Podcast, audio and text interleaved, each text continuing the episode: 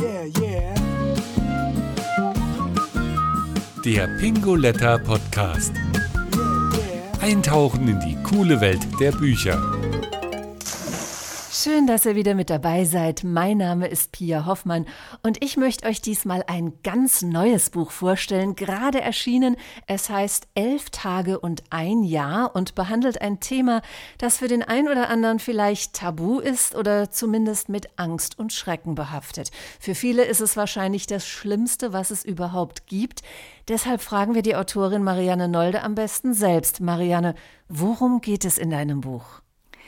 In dem Buch geht es einmal um das Thema Sterben und auch darum, dass das nichts Schlimmes sein muss, dass das eine sehr lebendige Lebensphase sein kann, in der auch noch viel heilen kann. So habe ich das erlebt. Und das war der Grund, warum ich darüber so gern schreiben wollte. Der Tod nicht schlimm, das Sterben was Lebendiges. Es wird auf jeden Fall spannend bei uns. Zunächst aber mal, warum heißt dieses Buch Elf Tage und ein Jahr? Meine Mutter ist, als ich sie beim Sterben begleitet habe, am elften Tag, so auf den letzten Drücker noch gestorben. Und diese elf Tage waren für mich so besonders, dass ich den Wunsch hatte, daraus ein Buch zu machen. Und das sollte auch elf Tage heißen. Und dann hat sich aber in der Zeit, nachdem meine Mutter gestorben war, herausgestellt, dass da noch so viel in der Nachbearbeitung war, wie unsere Beziehung war, was eigentlich in diesen elf Tagen passiert ist, wo ich meiner Mutter so ähnlich bin. Und dann habe ich gedacht, okay, dann heißt dieses Buch eben elf Tage und ein Jahr. Du hast gesagt, es geht darum, den Tod als nicht schlimm und das Sterben als lebendige Zeit wahrzunehmen. Das ist für viele Hörer wahrscheinlich jetzt erstmal gar nicht vereinbar. In deinem Buch gibt es viele solche positive Erlebnisse, die so gar nicht in unsere Vorstellung von Tod und Leben passen. Zum Beispiel schreibst du, als die Ärzte für deine Mutter nichts mehr tun konnten, da war ihr das Recht. Wirklich? Also das hatte eine Vorgeschichte. Meine Mutter war sehr lange pflegebedürftig und im letzten halben Jahr, als sie so gar nichts mehr tun konnte, auch keine Söckchen stricken, nichts mehr, da verging kein Besuch bei ihr, wo sie nicht gesagt hat, ich möchte, dass die mir da oben jetzt mal die Tür aufmachen. Also meine Mutter wollte jetzt auch sterben und sie hatte auch so Ideen wie, ich möchte auch mal meine Schwestern wiedersehen. Und als dann der Moment war, wo sie im Krankenhaus war und wo die Ärzte sagten, wir können nichts mehr tun, da war sie eigentlich erleichtert. Es war alles gut für sie. Das klingt natürlich einerseits wunderschön, aber auf der anderen Seite auch befremdlich, denn es passt so gar nicht zum gängigen Bild von Tod. Ne? Wer will schon sterben? Ich habe mich fast gefragt, ob ich dem Buch eine Triggerwarnung vorausschicken müsste, nicht weil ich etwas Schlimmes beschreibe, sondern weil ja auch Menschen durchaus Sterben anders erleben können. Und ich wollte jetzt nicht mit dem Buch erreichen, dass jetzt jemand denkt, ja, bei mir war das aber nicht so schön, dann hatte ich das wohl falsch. Das möchte ich nicht. Aber ich möchte gerne die Tradition, die in unserer Familie entstanden ist, einfach auch als eine Option bekannt machen. Moment, ihr habt eine Sterbetradition in der Familie, die muss uns, glaube ich, ein bisschen näher erklären. Ja, es fing damit an, dass meine Oma auf eine Weise gestorben ist, dass meine Mutter hinterher gesagt hat, also wenn man das erlebt hat, kann man sich vor dem Tod nicht mehr fürchten. Also bei meiner Oma war es so, die hat einfach morgens darum gebeten, dass alle kommen sollten, also die sechs Kinder und die sechs Schwiegerkinder. Da hat sie sich bei allen bedankt und dann haben alle gemeinsam ein Vaterunser gebetet und beim Amen soll die Oma verstorben sein. Das sagen alle, die dabei waren und alle waren einfach so ganz ergriffen davon, ja, dass so ein Abschied auch mit so einem Einverstandensein und so einem Frieden sein kann. Und diese Stimmung war auch ganz oft am Sterbebett meiner Mutter. Ich weiß nicht, ob man das irgendwie verständlich rüberbringen kann, aber es war so diese Stimmung von, man kann auch auf ganz gute Weise Abschied nehmen, wenn, so wie bei meiner Mutter, das Leben so wie ausgelebt ist oder wie bei meiner Oma. Mhm. Du beschreibst das in deinem Buch als ein heilsames Sterben. Heilsam für dich oder auch für deine Mutter?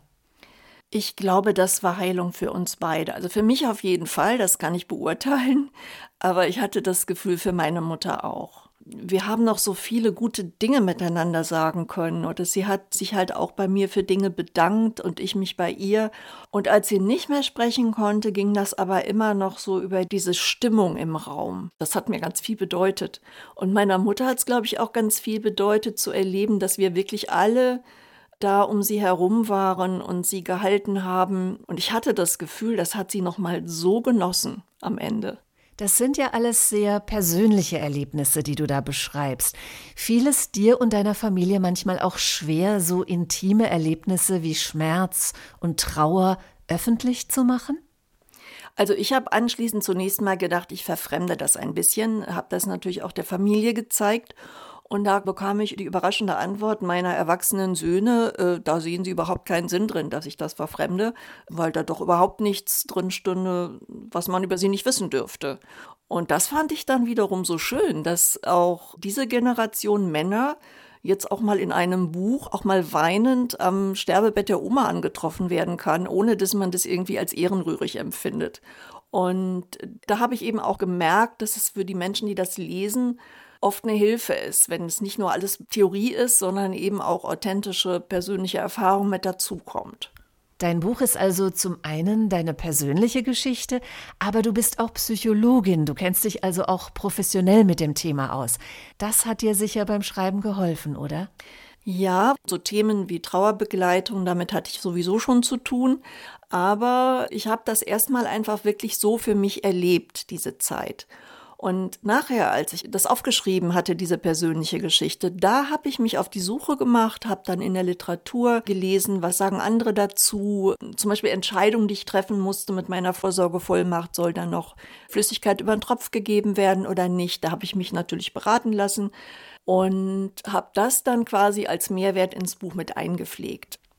Dieser praktische Teil, diese Tipps aus Literatur, Gesprächen und Erfahrungen, ist das dann quasi so eine Art Anleitung für Sterbe- und Trauerbegleitung?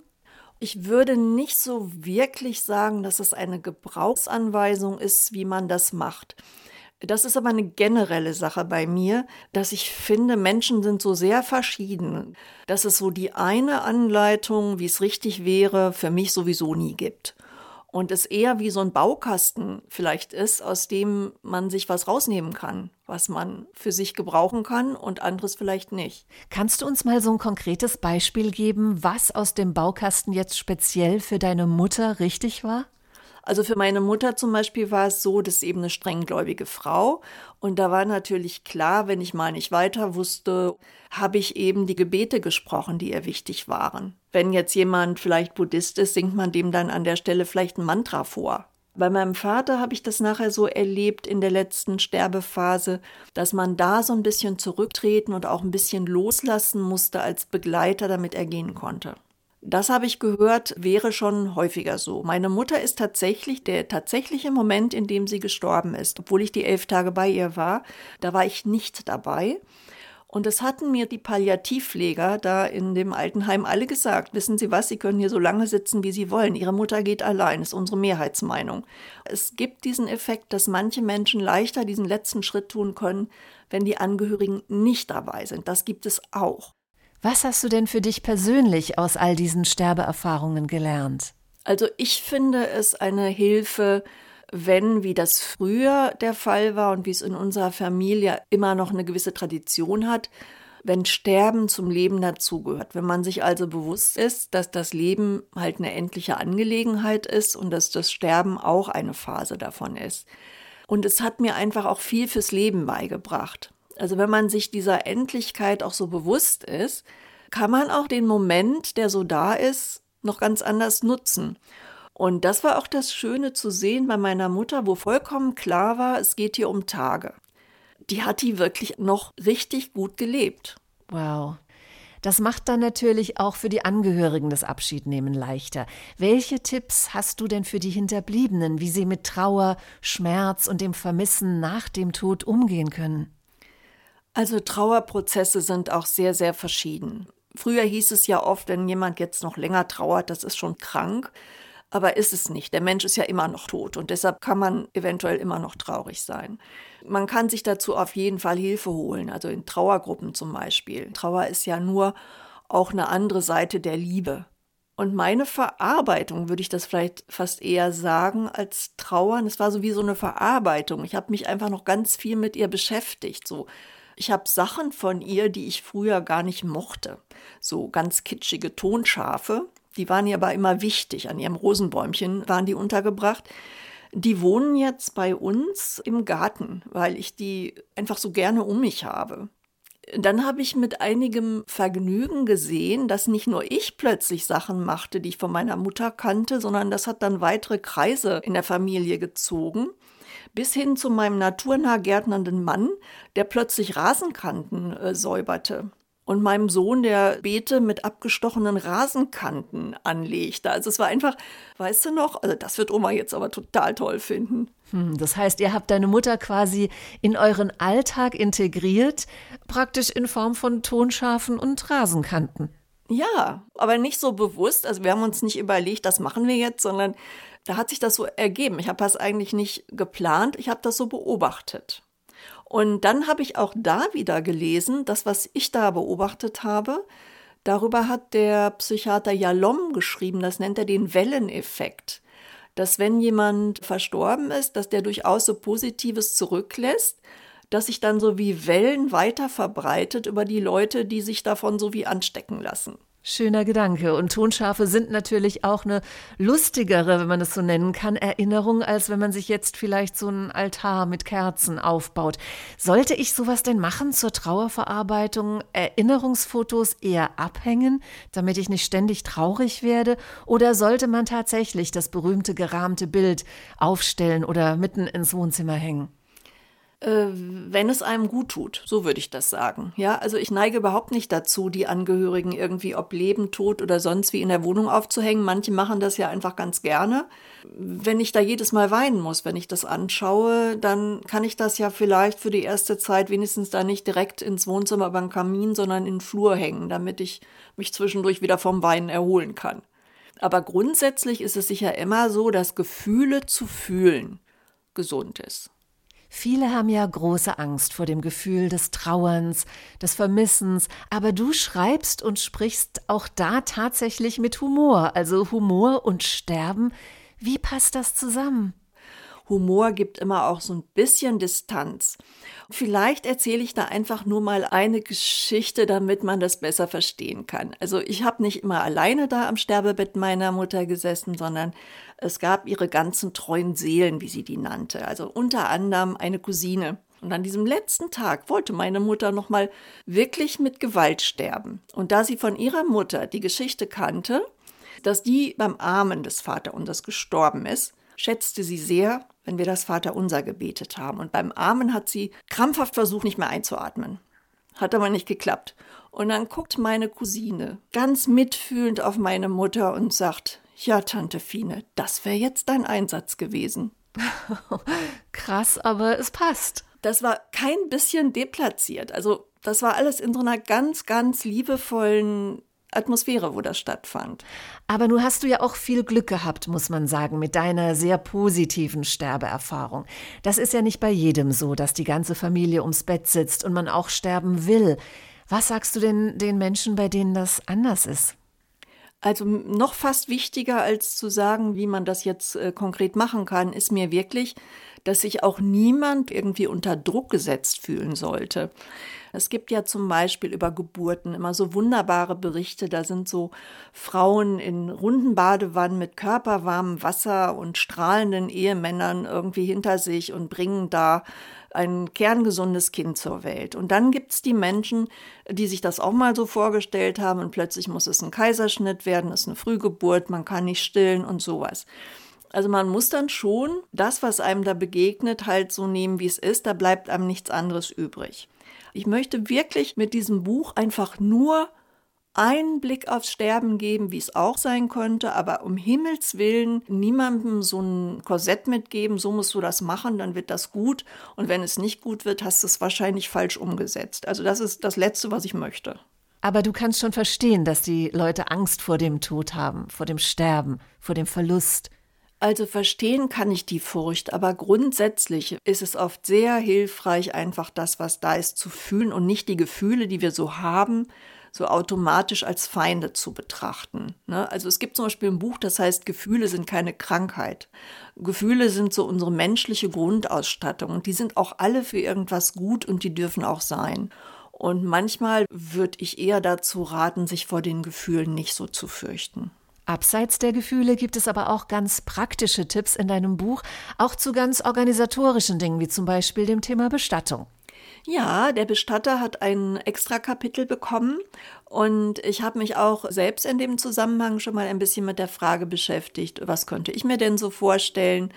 Und äh, das Thema kommt da schon auch vor. Vor allem auch der Tipp, sich am besten nicht ganz zu spät mit der Frage eines Bestatters zu befassen. Also ich habe das lange vor mir hergeschoben, weil ich dachte, ich kann doch jetzt nicht für meine lebende Mutter einen Bestatter suchen. Das kam mir so pietätlos vor, bis mir klar wurde, ich muss den vorher suchen, damit ich dann denjenigen habe, der zu uns, zu meiner Mutter, zu dem, was wir gerne umsetzen möchten und bei dem wir uns wohlfühlen, passt. Was würdest du abschließend sagen, ist dein Buch? Ist es eine Biografie? Ist es ein Sachbuch? Und für wen könnte es interessant sein?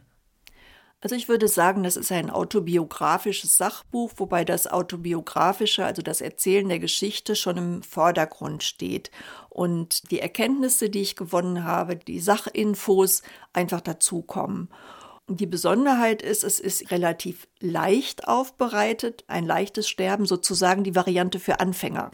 Wenn man sich also dem Thema zuwenden will, könnte man es hier auf relativ in Anführungszeichen leichte Weise tun. Man würde nicht gleich mit einer erschreckenden Geschichte, die einen besonders fordert, konfrontiert. Das Thema Sterben betrifft ja letztlich jeden. Wir wissen ja, dass wir uns irgendwie dazu einstellen müssen. Deshalb würde ich jetzt nicht unter verkaufstechnischen Gründen sagen, es ist eigentlich ein Buch für jedermann. Wie sagt man so schön, nur eins ist sicher im Leben und das ist der Tod. Und dann ist es sicher gut, wenn einem nicht völlig der Boden unter den Füßen weggerissen wird, sondern wenn man schon mal was drüber gelesen hat. Vielen Dank, Marianne Nolde. Das Buch Elf Tage und ein Jahr über das Abschiednehmen von meiner Mutter ist gerade im Pinguletta Verlag erschienen und jetzt überall erhältlich im Buchhandel, online und natürlich auch direkt beim Verlag. Buchstaben sind unsere Leidenschaft. Noch tiefer eintauchen auf pinguletta.de